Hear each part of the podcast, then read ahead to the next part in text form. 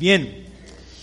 Romanos, volvemos a Romanos el día de hoy, después de una para de dos semanas en que estuvimos en Primera de Juan y luego fuimos al libro de jueces, nos dimos un paseíto por Nuevo y Antiguo Testamento. Hoy volvemos a Romanos y hoy vamos a tener Romanos 1, versos 14 al 17.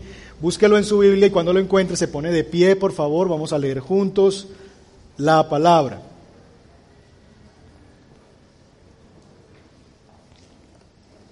Si lo está buscando en su celular, trate de buscarlo en nueva versión internacional para que la lectura se escuche más uniforme. Romanos capítulo 1, versos 14 al 17. Si lo tiene, dígame ya, listo, amén. Bien, entonces, como lo estamos haciendo las últimas semanas voy a leer yo el primer verso, usted lee el siguiente y así nos vamos alternando la lectura. Verso 14 de Romanos 1 dice, estoy en deuda con todos, sean cultos o incultos, instruidos o ignorantes.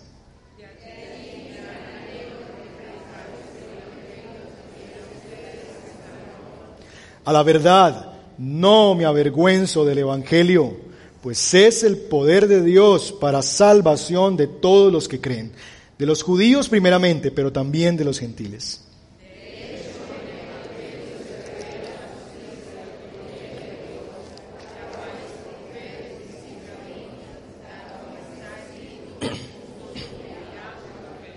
Amén.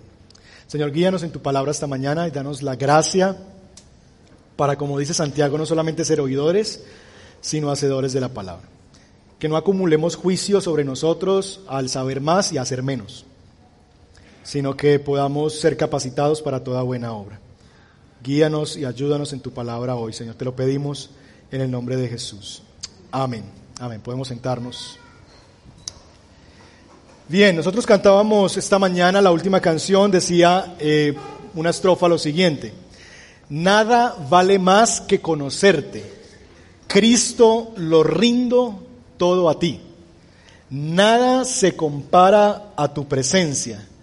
Vivo para agradarte, oh Dios. ¿Es eso cierto para nosotros? La primera pregunta que quisiera hacerles. ¿Realmente nada vale más que conocer a Dios?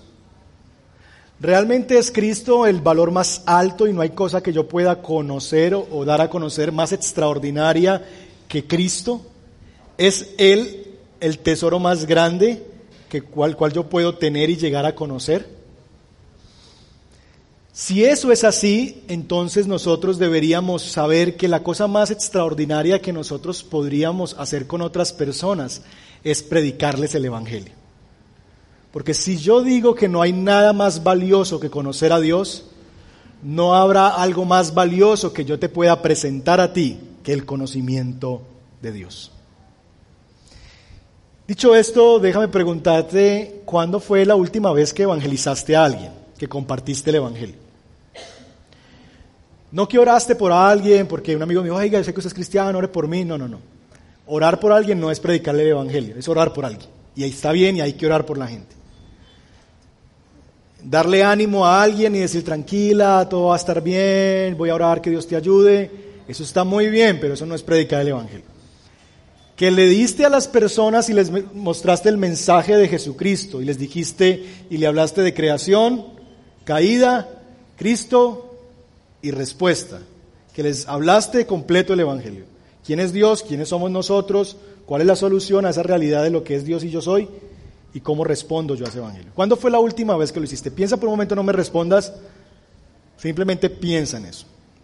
Si ya lograste recordar déjame sumar a esa pregunta otra y es, ¿cómo te sentiste al hacerlo? ¿Se sintió como una ansiedad, como un gozo de que yo quiero ya hacerlo? Siempre pongo el ejemplo de, de mi esposa. Me encanta ver cómo, cómo mi esposa le entrega regalos a mi hijo, porque ella está más emocionada que él. Entonces va y compra un regalo y desde que estamos viniendo en el carro ya está pensando cuándo se lo va a entregar, cómo se lo va a entregar, porque ella está ansiosa de ver el rostro de él cuando diga, ¡Wow! Gracias. Y disfrutamos ese momento, pero ella en particular siempre tiene una ansiedad como de, ya lo podemos destapar, ya se lo podemos dar. Tranquila, tranquila, ¿cierto? Pero ella está ansiosa de entregar esto porque sabe que va a causar gozo y le va a entregar algo de mucho valor y de mucha estima para la otra persona. Así fue la última vez que tú entregaste el Evangelio a alguien, como quien entrega un regalo y espera y está gozoso de darlo, o más bien se pareció más como a un tema de una tarea penosa que yo tengo que hacer. Como que, ah, qué pereza, pero yo sé que Dios quiere que yo haga esto, entonces ahí le va. ¿Cómo se sintió la última vez que lo hiciste? ¿Qué tan ansiosos estamos nosotros de la predicación del Evangelio? Esta mañana nuestro texto viene a presentarnos a Pablo como uno que sí tiene ansiedad. De hecho, el texto en el versículo 15, usted puede ver allí, Pablo, eh, perdón, en el verso, sí, en el verso 15 dice, de allí mi gran anhelo de predicarles el Evangelio. Pablo tiene un gran deseo, un gran anhelo. Otras versiones, como la Biblia de las Américas, dice que él tiene ansias, está ansioso por predicarles el Evangelio. ¿Es así como nosotros nos sentimos en la evangelización? ¿O es más bien un tema como que nos cuesta y es una tarea despenosa, nos da vergüenza, no nos sale tan fácil? Yo quisiera que esta mañana nosotros abrazáramos dos razones que el texto nos provee para invitarnos a la evangelización. Dos razones por las que deberíamos ser más intencionales en evangelizar.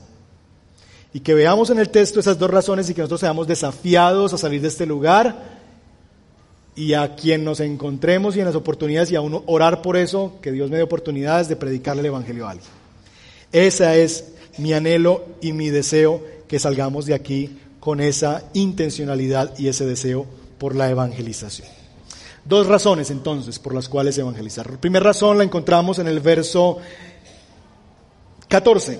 Pablo inicia esta porción diciendo, yo estoy en deuda con todos ustedes, sean cultos o incultos, instruidos o ignorantes.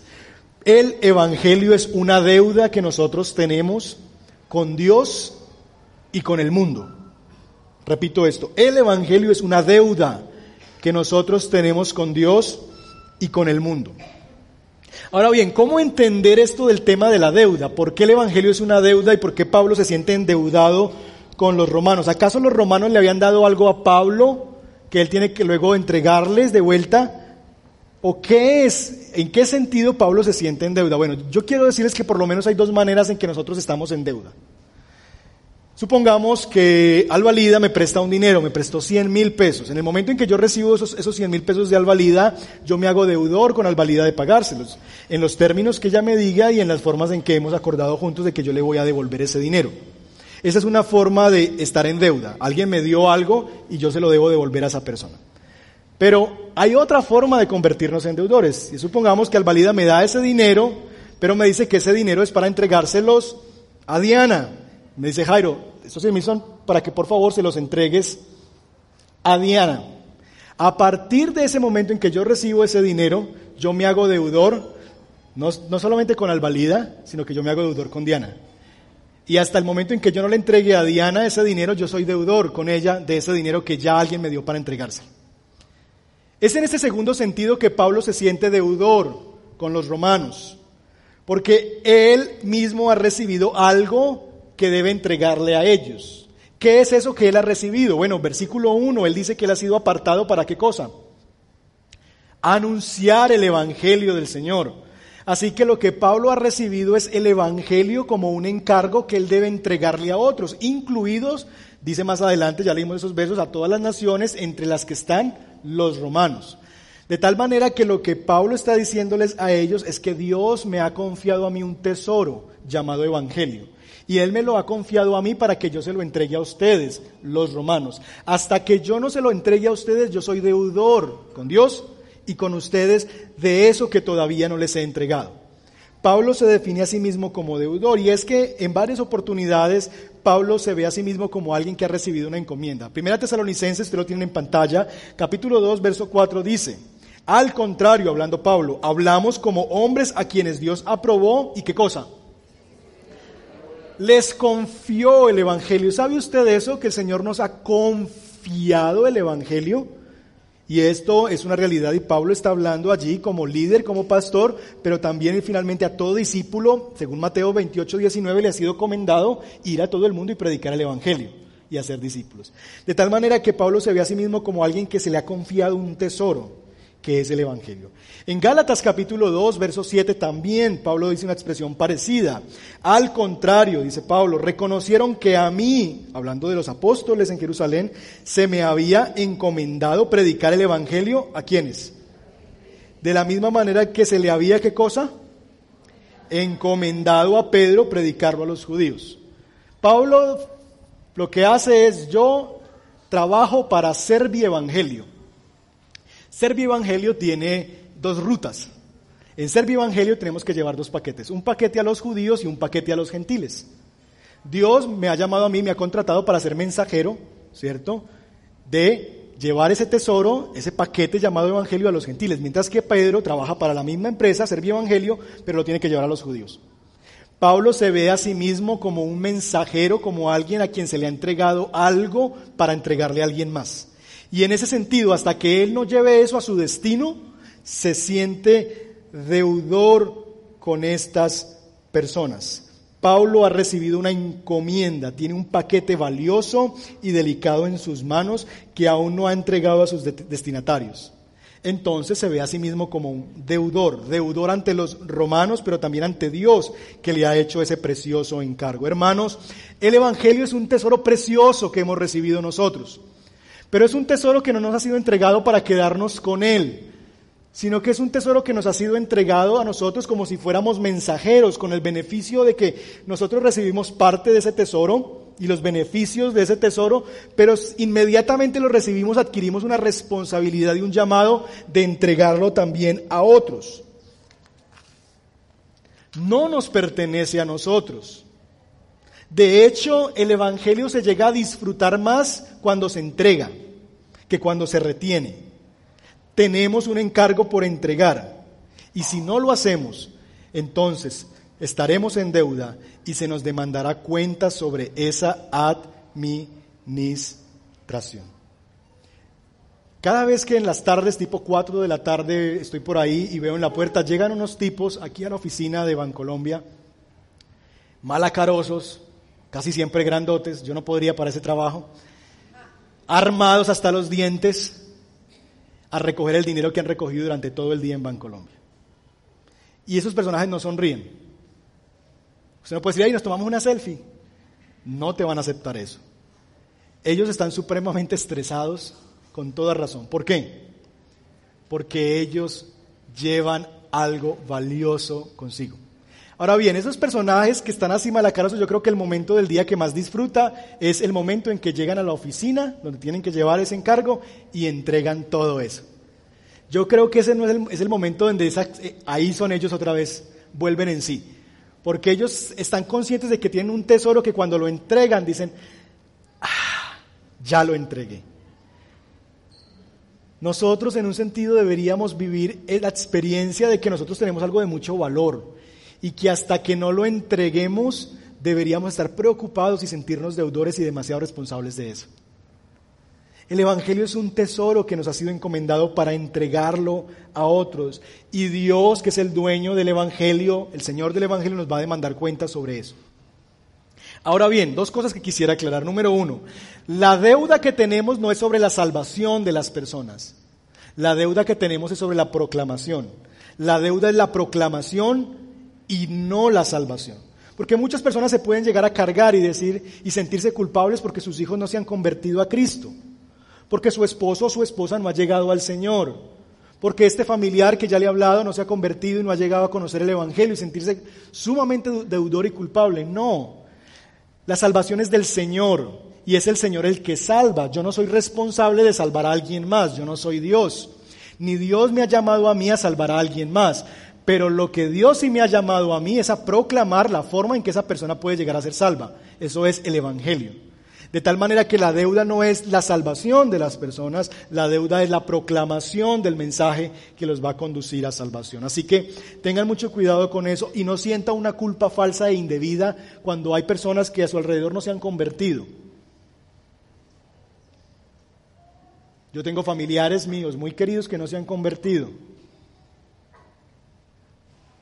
Y yo no vivo en deuda con eso, porque les he predicado el Evangelio. Quiero que se arrepientan, claro que sí. Y a veces digo, debo volvérselo a decir, debo recordárselo, sí, pero yo no soy la persona que va a salvar a las otras personas. Entonces la deuda no es de la salvación, la deuda es de la proclamación del Evangelio. Y la segunda cosa es que cuando nosotros entregamos ese paquete que nos ha sido encomendado a otros, vamos a experimentar la experiencia más gloriosa. Y es que no solamente vamos a ser causa de gozo para las personas a las que se las entregamos, si lo reciben, sino que nosotros mismos vamos a recibir gozo. Gozo de sabernos que hemos entregado aquello que es lo más precioso y lo más valioso que alguien puede recibir. Así que mis hermanos, la primera razón por la que deberíamos ser evangelizadores es porque el Evangelio es una deuda que nosotros tenemos, que nos ha sido entregada para darla a alguien más. Y Pablo se ve a sí mismo así. Pero esa no es la única razón por la que deberíamos evangelizar, sino que el, texto nos provee una segunda, una segunda razón, un poco extraña de por sí. Verso 16. A la verdad, no me avergüenzo del Evangelio. La segunda razón que Pablo le quiere proveer a los romanos para que ellos se muevan a la evangelización es, el Evangelio no es una vergüenza. Ahora bien, es interesante la expresión de Pablo en varios sentidos. Por un lado porque es una expresión negativa y no es una buena forma de convencer a alguien mostrándole algo negativo. Usted quiere ser más bien positivo, darle razones por las que sí es bueno y no darle razones partiendo de algo negativo. No es una vergüenza. no sería muy bueno decir eso para convencer, pero Pablo lo hace muy intencionalmente. Pero también es interesante porque cuando yo digo que no soy algo o que no hago algo, es porque existe la posibilidad de que lo hiciera. ¿Sí o no? Mamá, yo no me tomé la gaseosa de la nevera. Cuando yo digo eso es porque existió la posibilidad de que yo me lo hubiera tomado. Yo jamás he vuelto a hablar con esa señora. Si tú tienes que decir eso es porque existe la verdadera posibilidad de que hayas hablado con ella. Cuando Pablo está diciendo aquí que él no se avergüenza del Evangelio es porque realmente existe la posibilidad de que uno pueda llegar a avergonzarse del Evangelio. Y por esa razón él tiene que decir, yo no. Yo sé que existe la posibilidad, pero yo no me he avergonzado del Evangelio. Y usted puede pensar, ¿eso es así? Pues miren los dos textos que están en su pantalla. El primero es Marcos 8:38. El mismo Jesús dijo que si alguien se avergüenza de mí y de mis palabras, es decir, del Evangelio, del mensaje de Jesús, entonces, ¿qué va a hacer? También el Hijo del Hombre se avergonzará de él cuando venga en la gloria de su Padre con los santos ángeles. Jesús abre la posibilidad de que nosotros podamos llegar a avergonzarnos de él y de su mensaje. Pero el mismo Pablo le recomienda a Timoteo ante la tentación de avergonzarnos del Evangelio. Le dice a Timoteo en la segunda carta, capítulo 1, verso 8. Así que no te avergüences de dar testimonio de nuestro Señor, ni tampoco de mí, que por causa suya soy prisionero. Al contrario, con el poder de Dios, palabra que vamos a ver más adelante, debe soportar los sufrimientos por el Evangelio. El Evangelio va a traer sufrimientos. Y ese sufrimiento puede ser causa de vergüenza. Pero la recomendación de Pablo es, Timoteo, no te avergüences de dar testimonio. Habla del Evangelio. Así que sí existe la posibilidad de que el Evangelio pueda llegar a ser causa de vergüenza para los creyentes. Ahora bien, esa es una realidad. Y parece que no es tanto que Pablo hubiese lidiado con eso, sino que más bien Pablo está viendo que la iglesia en Roma puede estar siendo tentada a vivir en la vergüenza de la predicación del Evangelio. Puede ser más bien que la misma iglesia en Roma se ha metido, se ha vuelto hermética, cerrada. No, no, no, reunámonos nosotros, no le hablemos a nadie. Ya, aquí estamos los salvos, aquí estamos los que el Señor rescató, nosotros somos el pueblo de Dios. Deje así, deje así. ¿Qué va a ponerse usted por ahí a hablar? Quedémonos aquí encerraditos. Y nosotros podríamos juzgar esa actitud, pero recordemos el contexto de los romanos. La iglesia en Roma para ese entonces está ubicada en lo que es la capital del mundo. Roma es la capital del mundo para esa época. Y es una ciudad donde hay cientos de religiones donde se adora al emperador y donde tú no adores al emperador, te mandan al papayo. Es decir, eso es lo que se debía hacer. Además de eso, es una hay mucho politeísmo. Ahí está Júpiter, está yo no sé quién, Artemisa, hay una cantidad de dioses que ellos pueden adorar a la carta. Fuera de eso, el cristianismo es una minoría chiquitica en Roma. Y además de eso, esa minoría está siendo perseguida. Cada vez que encuentran un cristiano, lo sacan, lo persiguen, lo desplazan o lo matan. Así que esa es la situación de la iglesia en Roma. Entonces ellos tienen en un sentido razonable y lógico y humano muchas razones para quedarse calladitos, para tal vez llegar a avergonzarse del Evangelio. Pero no solamente ellos tienen problemas a nivel de su contexto sociocultural, por la persecución y por lo que es una minoría la iglesia cristiana, sino que también el mismo mensaje del cristianismo es causa de vergüenza para los demás. En 1 Corintios capítulo 1, verso 18, Pablo dice, el mensaje de la cruz es una ridiculez para los que van rumbo a la destrucción. Pero nosotros, que vamos camino a la salvación, sabemos que es el poder mismo de Dios. Los romanos vivían esa realidad también. Un Dios que si es tan poderoso terminó, ¿por qué terminó muerto en una cruz? Eso es ridículo, porque se supone que los dioses son omnipotentes y nadie los derrota, pero su Dios lo desnudaron, lo latigaron, le pusieron una corona de espinas y fuera de eso lo colgaron en una cruz y ahí quedó. Lo tuvieron que bajar para llevarlo a una tumba. Y los demás veían la religión cristiana y decían, eso es ridículo. ¿Cuál Dios me está hablando usted? ¿Cuál poder de Dios? Entonces estas personas estaban viviendo esa realidad de ser muy confrontados y de sentirse tentados a la vergüenza del Evangelio. Y más bien entonces cerrarse en comunidades estrechas donde no entra nadie más porque yo no le voy a hablar a nadie más del Evangelio. Es en medio de esto que Pablo le otorga a la iglesia en Roma, que podría estar cediendo a la tentación de avergonzarse del Evangelio, dos poderosas razones por las que ellos no deberían avergonzarse del Evangelio, sino más bien predicar el Evangelio. Pablo le dice, es todo lo contrario, en vez de vivir avergonzados por el Evangelio, déjeme darle dos razones por las que ustedes deberían es predicarlo con fervor y pasión. Y lo primero que les dice en el verso 16 es, no se avergüencen, porque yo no me avergüenzo del Evangelio, pues ¿qué? ¿Es qué cosa? Poder de Dios para salvación a todos los que creen. Y la segunda cosa está en el verso 17, porque en el Evangelio se revela la justicia de Dios esas son dos razones que Pablo les provee a ellos para no avergonzarse de la predicación y la proclamación del Evangelio, sino para hacerlo con valor. El Evangelio es el poder de Dios para salvación. Estos dos versos, versos 16 y 17, son el corazón del libro de Romanos.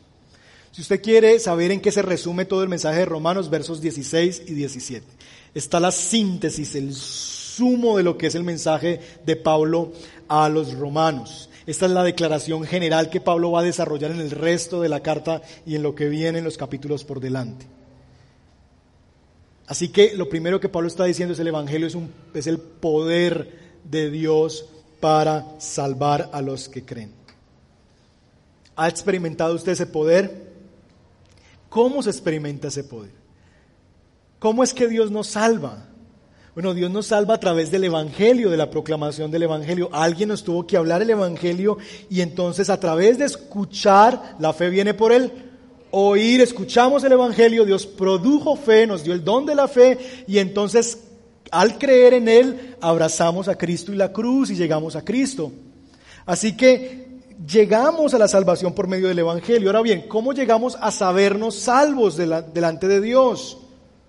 ¿Cómo sabemos que el Evangelio es poder de Dios? Por la sencilla razón de que nosotros mismos hemos experimentado el poder transformador de ese mensaje. ¿Puede usted ver en su vida una historia de cosas que usted antes era y que ahora ya no lo es y que usted solamente dice es Dios? Es decir, yo intenté esto por años y no me funcionó, pero es Dios. O sea, si usted me dice hoy, que, que, que, que, tan querido, que tan amable que es esa persona, diría alguien, tendría que haberme conocido hace tanto tiempo para que viera realmente quién era yo. Si hoy yo soy lo que sea, bueno que seamos, fiel, buen padre, amoroso, me tuviste que conocer antes. Esto es porque el poder del Evangelio me transformó. Y creo que cada uno de nosotros que ha venido a Cristo puede contar esa historia. La historia de cómo no éramos y llegamos a ser.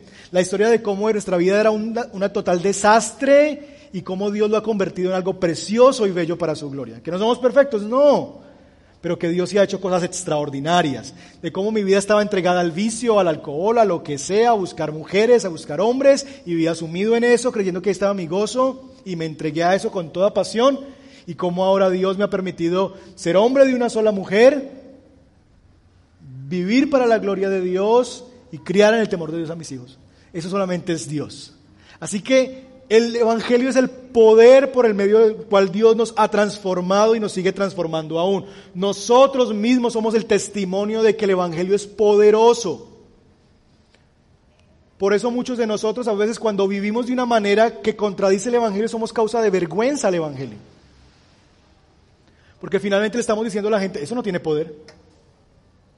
Porque es que usted, eso es lo mismo. John Stott dice lo siguiente y nos cuestiona sobre ese tema. Y se pregunta cuestionándonos a nosotros mismos, ¿acaso no nos ha reconciliado Dios consigo mismo por medio de Cristo? ¿Sí o no? Habiendo perdonado nuestros pecados, habiéndonos hecho hijos suyos, habiendo puesto dentro de nosotros su espíritu y habiendo comenzado a transformarnos y habiéndonos incorporado a una nueva comunidad, si todo esto es verdad, si es verdad que nuestros pecados han sido perdonados, si es verdad que Él nos está transformando, si es verdad que somos hijos de Dios, si es verdad que tenemos una nueva vida por medio del Evangelio y de la obra de Jesús, entonces, ¿cómo es posible, dice Él, que sintamos vergüenza del Evangelio? Cuando es algo que ha sido tan poderoso y liberador para nosotros mismos. ¿Por qué darnos vergüenza de algo que nos cambió la vida y nos la cambió para bien? Ese cuento de que es que a usted ya le lavaron el cerebro. Sí. Y gracias a Dios porque estaba sucio, cochino de tanta basura. Pero el Evangelio vino y hizo esa limpieza en mi corazón, en mi vida, y ahora estoy en Él. Si eso es verdad para ti, ¿cómo es posible cuando has experimentado el poder del Evangelio? Cuando tu vida es un testimonio mismo del poder del Evangelio, ¿por qué hemos de avergonzarnos de predicarlo. Este poder del Evangelio, dice el verso 16, está disponible para todos, para salvar, para salvación de todos.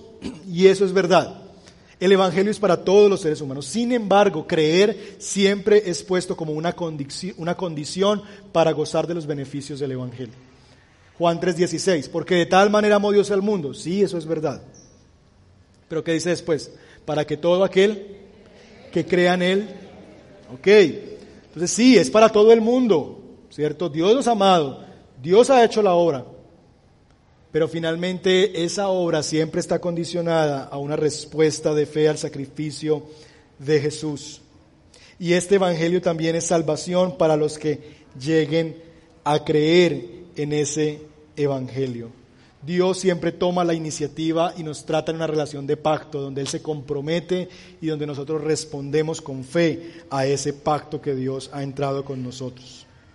Más adelante consideraremos de qué somos salvados, qué significa eso salvados, acaso estaba perdido y de qué estaba perdido. Vamos a considerar también qué fue lo que nos cambió el Evangelio y por qué cambió nuestro destino eterno. Pero por ahora diremos que el Evangelio es el poder de Dios y la razón más grande, el testimonio de eso es mi propia vida. Yo puedo decir hoy día delante de ustedes, y sé que ustedes también lo podrían decir, que el Evangelio es poderoso. Porque eso ha sido lo que me ha transformado. Yo soy lo que soy hoy por el poder de Dios para transformarme a mí. No porque yo fui muy berraquito, muy inteligente, muy nada. Poder de Dios para salvarme y darme una nueva vida. Pero no es la única razón que Pablo les aporta a los romanos para no avergonzarse, sino predicar.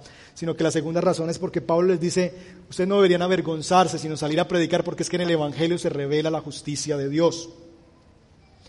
Y cuando hablamos de la justicia de Dios estamos hablando de un misterio, de una cosa extraordinariamente grande. Y yo quisiera proponerles que en el Evangelio se revela la justicia de Dios es una expresión muy difícil de entender. De hecho, fue la frase donde patinó Martín Lutero por muchos años. ¿Cómo es eso? ¿Cómo es eso que en el Evangelio se revela la justicia de Dios? ¿Cómo es eso que en el Evangelio es que Dios muestra su justicia? ¿Por qué? ¿Cómo? ¿Qué es lo que hace el Evangelio que me hace ver que Dios es justo y, me revela la justicia de Dios? ¿Qué es eso de la justicia de Dios? Yo quisiera proponerles esta mañana que básicamente el Evangelio expresa eh, desde tres ángulos, desde tres puntos de vista la justicia de Dios. Tres formas en que la justicia de Dios nos es entregada por medio del Evangelio y sin la cual nosotros no podríamos experimentar la justicia de Dios si no fuera por el mensaje del Evangelio y la obra de Jesús. En primer lugar, en el Evangelio se revela que el, el carácter justo de Dios. Y aquí, si usted se está durmiendo, pellizquese porque aquí es, necesito toda su atención porque necesitamos ser delicaditos y estamos en plena cirugía de corazón abierto. Y cualquier palabra que usted entienda mal puede hacer una herejía de ellas. Y cualquier cosa que yo diga mal también puedo estar predicando una herejía sobre eso. Así que atención de cirujano en sala de cirugía. Primero, en el Evangelio se revela el carácter justo de Dios. Dios por naturaleza es justo, esa es una de sus cualidades. ¿Recuerdan algunas cualidades o atributos de Dios? Él es justo, otro, deme otro. Santo, soberano, bueno, misericordioso, todo eso son atributos, cualidades de Dios. Dios, una de esas cualidades es que Dios es justo. Y como Dios es justo, Él no puede dar por inocente al que es culpable. Dios es justo y Dios no puede dar por inocente al culpable. Eso dice el libro de Éxodo. De tal manera que piense en la realidad de cómo es que Dios va a tener que hacer justicia. La justicia en la ley de Dios es que cada pecado, que la, que la paga del pecado, perdón, es la muerte. De tal manera que si Dios es justo, lo que Dios debía hacer en esa justicia es que a cada, a cada pecado yo me hago merecedor de la paga que es la muerte. Y si Dios es justo, Dios tiene que hacer eso. Piense en un juez. Supongamos que usted sale de este lugar y Dios no lo quiera, usted va y se roba un carro, se enloqueció, no sé, el, el olorcito que está viniendo de aquí lo mareó y usted salió y se robó un carro. Y supongamos que usted robó ese carro y usted se va todo tranquilo y a los dos días lo para la Policía Nacional y le dice, señor, ese carro es robado. Usted se lo robó y lo grabaron en tal cámara, usted tiene que ir a un juicio. Y usted, ay, no, pero ¿cómo así? No sé qué. Bueno, usted pelea, pelea, pelea y finalmente lo llevan ante un juez.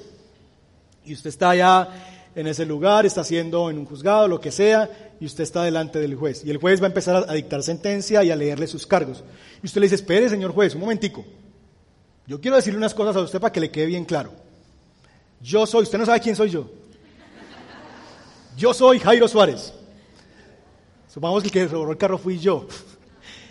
Yo soy Jairo Suárez, yo soy pastor. Con más razón, Señor. Yo soy pastor.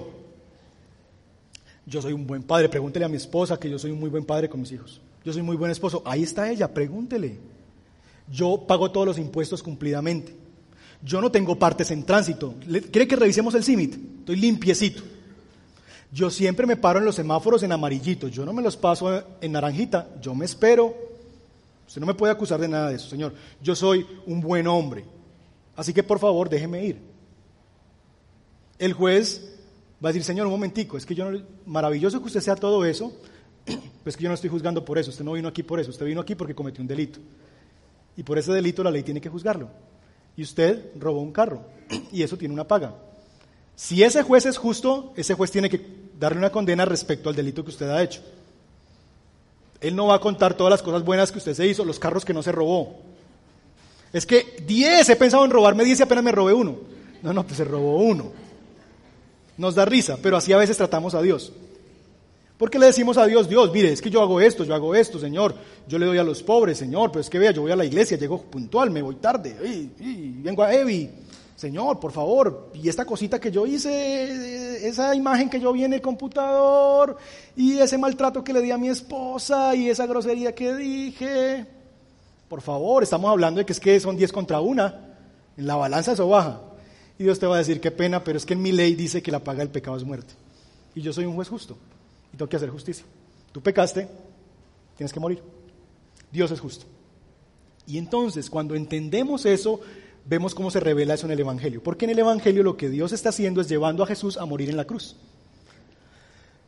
Porque Dios simplemente no puede decir, ay no, tranquilo, ya, usted ya se arrepintió, o que el personaje que se robó el carro agarre en llanto ahí, ay señor juez, yo no lo vuelvo a hacer, estoy arrepentido. Usted puede hacer la pataleta que quiera ahí, pero si es un juez justo, sin embargo, tiene que condenarte. De la misma manera Dios, Dios no simplemente porque yo le haga pataleta y diga, Señor, nunca más lo voy a volver a hacer, Él no puede hacer eso, porque Él es justo. Así que la forma en que se resuelve eso, el carácter justo de Dios, es que Jesús, Dios mandó a Jesús. Y, cuando Jesús estaba en la cruz del Calvario, lo que Dios estaba haciendo es juzgando a Jesús. Porque la paga del pecado es muerte. Y lo que vino Él a hacer fue a pagar por el pecado nuestro en la cruz del Calvario. Así que cuando Jesús estaba siendo llevado en la cruz del Calvario, lo que Dios estaba haciendo era justicia. Los hombres han pecado, la paga del pecado es la muerte, este hombre viene y representa a la humanidad, sobre él tiene que recaer la ira de Dios y todo el juicio de Dios. De tal manera que por eso es que Jesús expresa en la cruz que el Padre lo ha abandonado, porque el Padre lo está viendo allí, lo está juzgando. ¿Sabe quién es el que lleva a Jesús a la cruz, nuestros pecados? Pero finalmente es Dios el que lo está juzgando allí, no es Satanás. Es Dios el que está viendo allí a Jesús y está cobrándose todos nuestros pecados en él, porque Él es un juez justo. Pero eso es lo primero. ¿Entendemos hasta ahí cómo en el Evangelio se revela la justicia de Dios? Dios no simplemente podía decir, récese tres padres nuestros, venga cuatro veces a la iglesia y ya tiene con eso. No, no, no. Él necesitaba, porque si la paga del pecado es la muerte, tendría que haber muerte para pagar el pecado. Y tuvo que venir Jesús.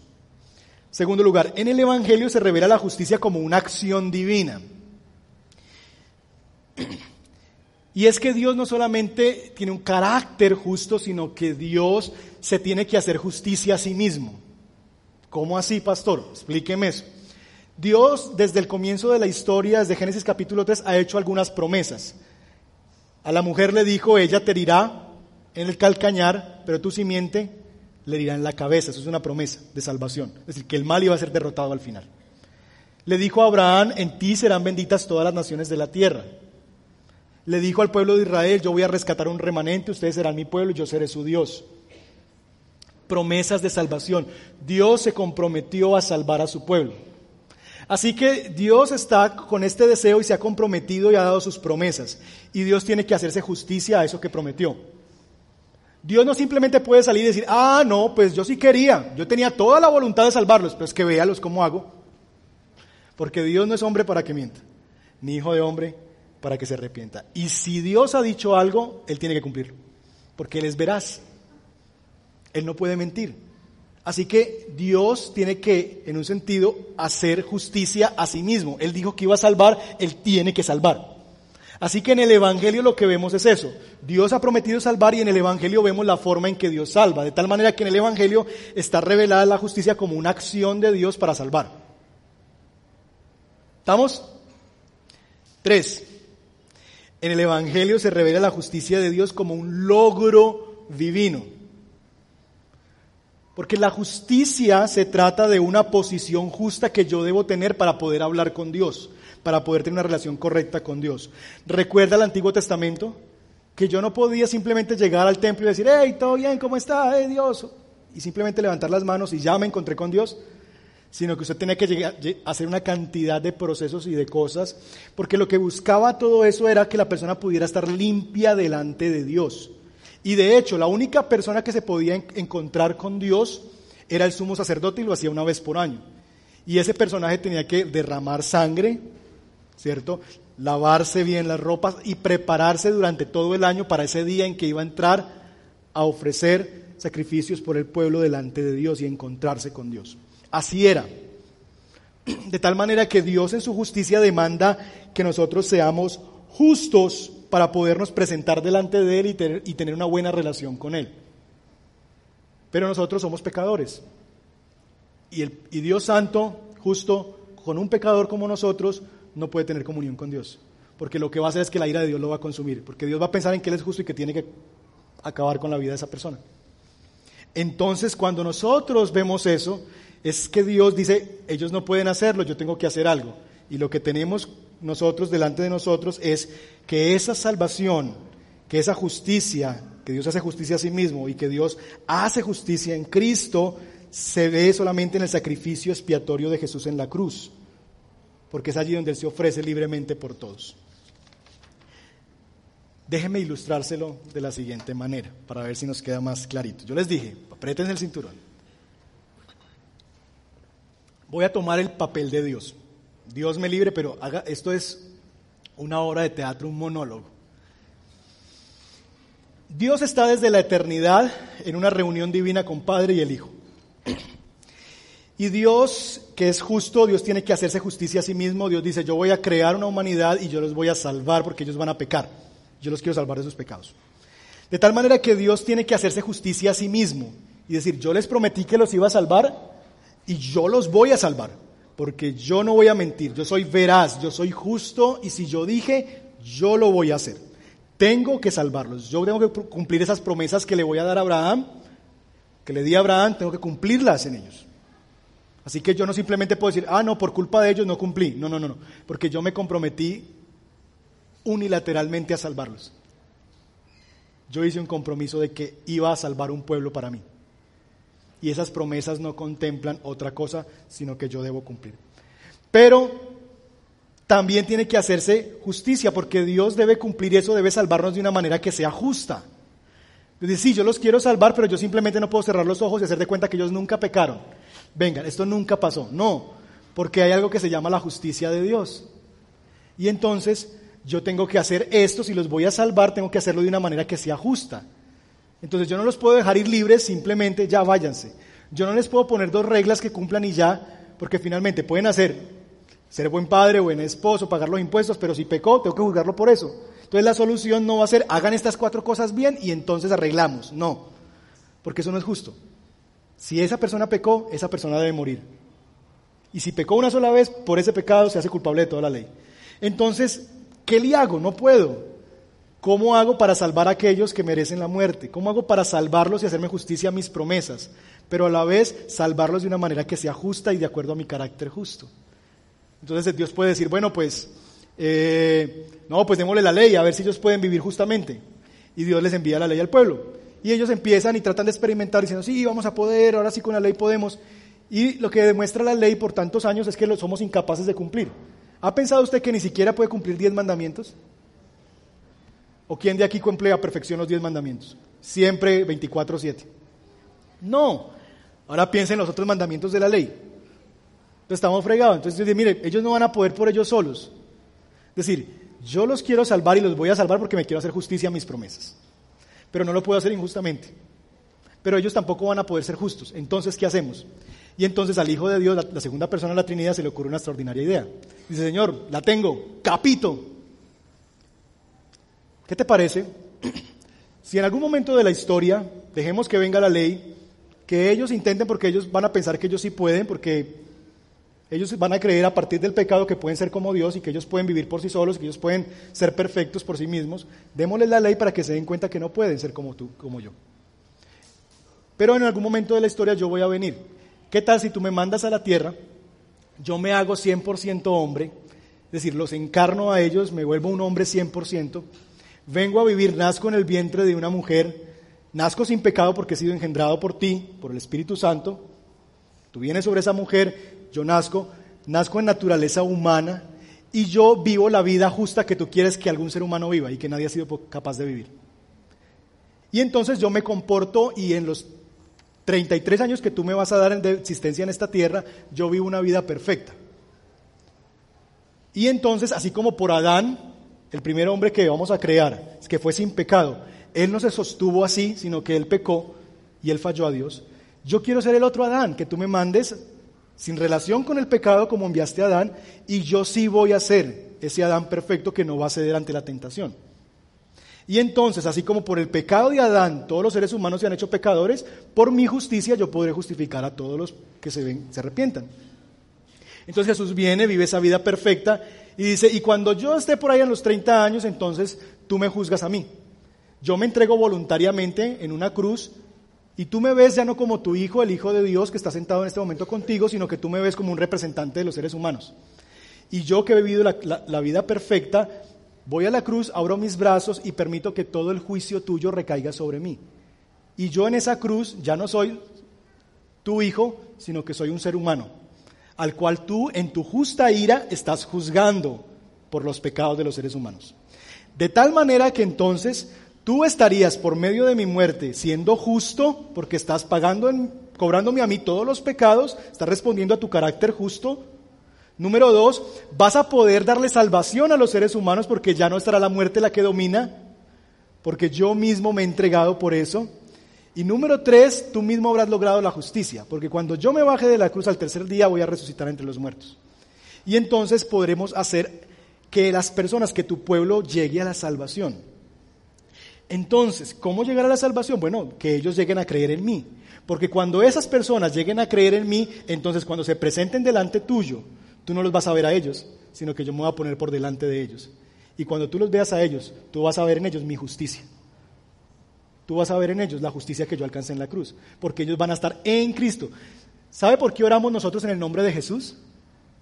Por una sencilla razón, porque de otra forma no seríamos escuchados. Porque nosotros no vamos por nuestros propios medios, porque si vamos por nuestros propios medios sin la mediación de Cristo, somos consumidos por la ira de Dios. Venimos a Dios en Cristo.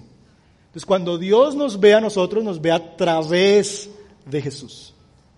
Y entonces ya esa justicia, el término teológico es, nos ha sido imputada, nos ha sido puesta como un vestido a nosotros. Que cuando Dios nos ve, Dios ya no nos ve con la injusticia de que realmente somos y vivimos, sino que nos ve en la justicia de su Hijo, porque estamos en Cristo. Por eso Pablo insiste tantas veces, ahora que ustedes están en Cristo, porque estamos como inmersos en Él. Entonces ese es el plan divino. Porque es en el Evangelio, es en la cruz del Calvario que pasan las tres cosas. Es en el Evangelio en que Dios puede cumplir sus promesas de salvación, porque entonces Él puede salvar a injustos, pero Él no puede salvar a injustos por sí mismos, sino que entonces Él en la cruz está enviando a aquel que sí fue justo y juzgando todo el pecado, de tal manera que en la cruz se derramó toda la justicia de Dios. Número dos, en la cruz Dios cumple la promesa de que va a salvar, porque en la cruz tenemos salvación y entonces podemos ser salvos. Y número tres, porque la justicia es un logro que alcanza Dios mismo. Yo no puedo alcanzar la justicia, Dios mandó a su Hijo a que alcanzara la justicia. Así que las tres cosas nos son reveladas en el Evangelio. ¿Cómo yo tengo a tener eso para mí? Por fe y para fe, como fue al principio. Confiando en que ha sido Dios el que lo ha logrado para mí. ¿Qué dice el Evangelio que yo debo hacer?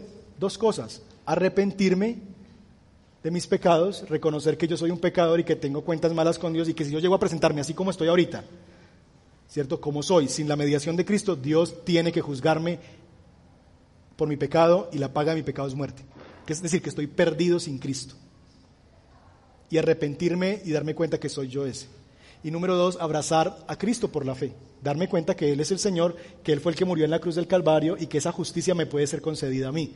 Si tan solo yo creo que Él es lo que dijo que Él era el Señor y el Salvador, y abrazo a Él. Cuando yo hago eso, lo que pasa es que me he puesto un nuevo vestido. Soy investido de la justicia de Dios.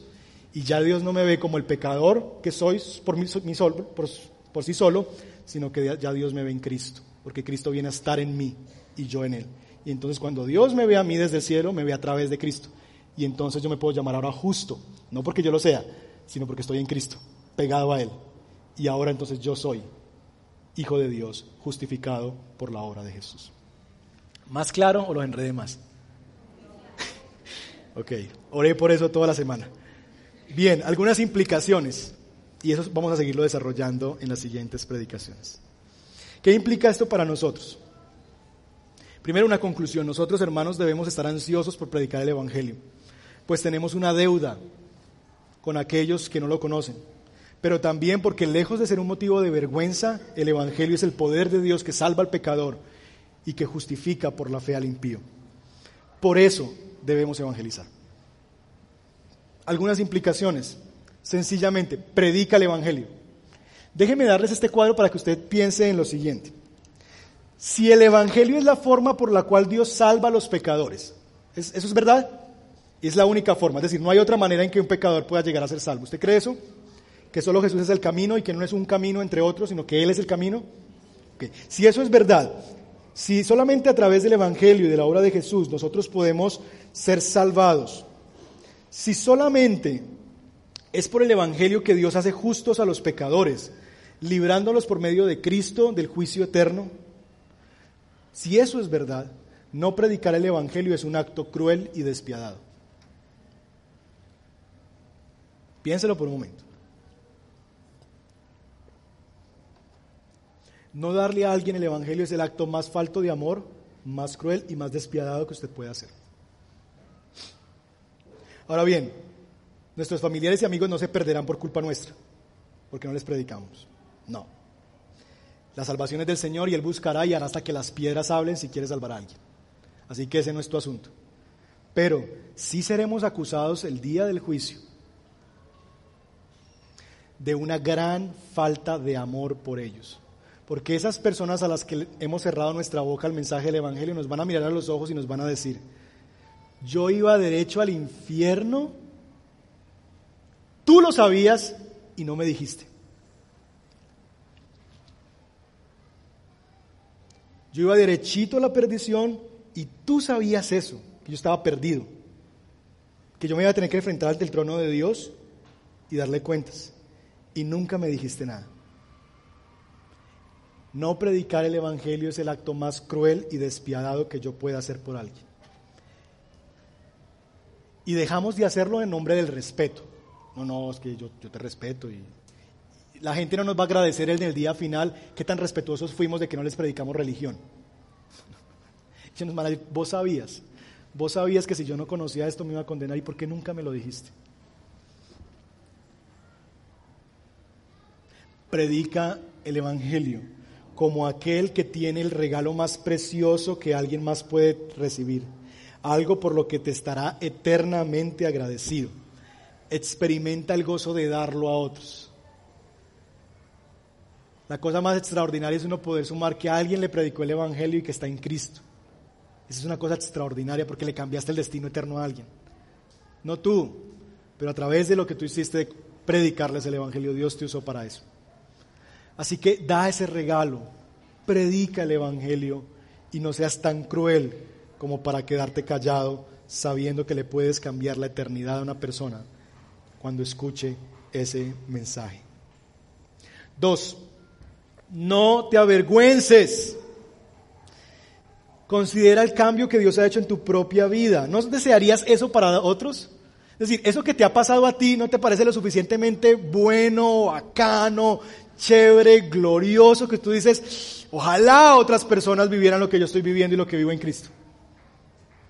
Si eso es así, entonces no te avergüences porque tú mismo has sido experimento y has experimentado el poder del Evangelio.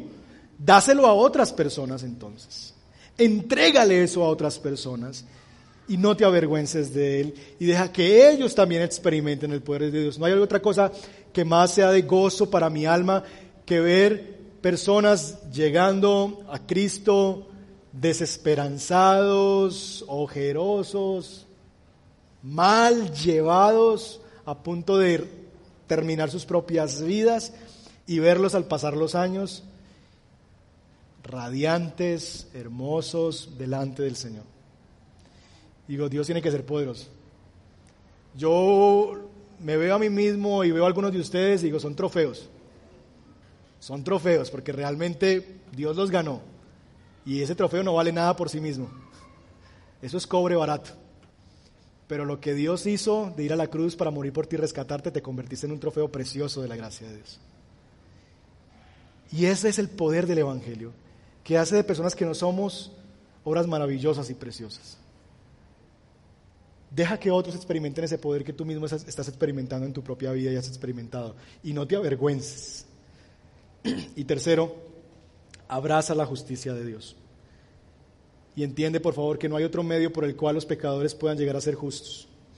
Y no te creas justo, pero entiende cómo y por qué si eres justo. El Evangelio, de tal manera que no hay jactancia, no hay lugar a la jactancia, no hay lugar a decir es que soy yo, no. Dios lo ha hecho y ha sido por fe de principio a fin. Tomemos un minuto para pensar en esto y dejar que aterrice la palabra de Dios al corazón y que tú puedas llevarte una sola cosa que esta semana tú necesitas. Tal vez hay alguien que Dios trae a tu mente que tú no le has hablado del Evangelio. Por, en nombre del respeto, en nombre de la prudencia, por miedo a perder tu trabajo, no sé qué cosa, pero piensa en eso. Esa persona tiene un alma y esa persona, tú tienes una deuda con esa persona y la deuda se llama el Evangelio y eres un deudor y Dios quiere que tú lo hables, Dios quiere que yo lo hable. Y si Dios le va a salvar así tú no lo hagas y te quedes callado, pues Dios va a usar hasta piedras para que esa persona llegue a ti, a Él. Pero Dios quiere darte el gozo de que participes en la salvación de otros.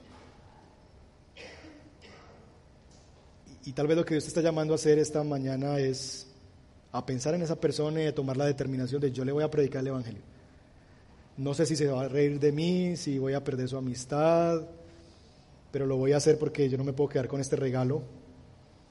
Y yo no quiero pensar que el día final esta persona me va a decir, ¿por qué si lo sabías nunca me lo dijiste? Yo quiero entregarlo. Yo quiero entregar esto. Habla con Dios ahí. Y si eres de los que se avergüenza y tienes pena de decir que eres creyente y te avergüenzas del mensaje del Evangelio, pues pide perdón a Dios. Porque si te avergüenzas de Él aquí, pues lo que va a pasar es que Él se, él se va a avergonzar de ti cuando llegues a su presencia. Pide perdón y, y abraza las poderosas razones por las que debes estar orgulloso del Evangelio, porque es el poder de Dios y tú mismo lo has experimentado. Y porque es en el Evangelio y solo en el Evangelio que se revela la justicia de Dios, que es por fe y para fe.